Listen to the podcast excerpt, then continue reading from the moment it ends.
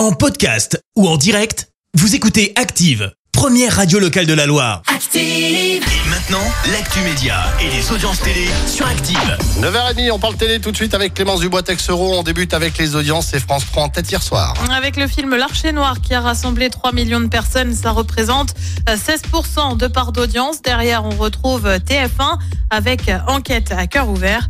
M6 complète le podium avec le grand restaurant La Guerre de l'Étoile. Oh, il y en a qui vont être contents, oui, contentes. hein. Oh là là là là. Eh bah oui, On a les premières images hein eh bah oui. C'est arrivé comme ça, juste après la demi-finale hein, et la victoire des Bleus face au Maroc. Faut dire qu'on était en condition. Patatras, on a eu un avant-goût, une première bande-annonce euh, de la prochaine édition de Colanta. Son nom, Le Feu Sacré. On a encore assez peu d'infos, ne serait-ce que la date de diffusion. On n'a qu'un prochainement pour l'instant. La case du mardi pourrait en revanche être conservée.